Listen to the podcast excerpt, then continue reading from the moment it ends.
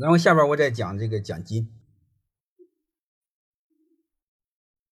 这个整个集团的工资呢，每年基本上十到十五个点往上涨。它涨，中层也接着涨，高层也涨。但问题来了，它有的企业是好，有的企业效益不好啊。效益不好，你中层想涨，你压力是不是就很大？这是第一点。第二，有利润的话，就是我以前给你们讲的干股激励，我不知道你们能听懂没有？存量留十个点，增量留三十个点，其他的全部上交。就是利润的十到三十个点留下来，留下来的时候你们发奖金。如果管理者干的多，发的奖金就多；干的少，发的奖金就少。这个背后体现出什么？体现出公平。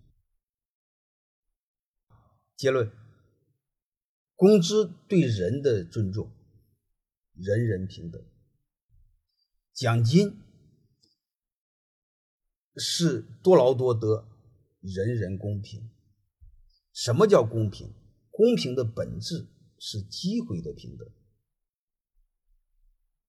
就是在机会面前人人平等，谁把握的机会多，就谁能干，谁得的多。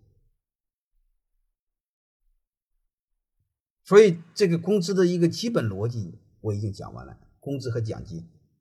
基本的一个逻辑，你会发现，工资满足人的安全感、尊严感，对人的基本尊重，同时又关注到人人平等。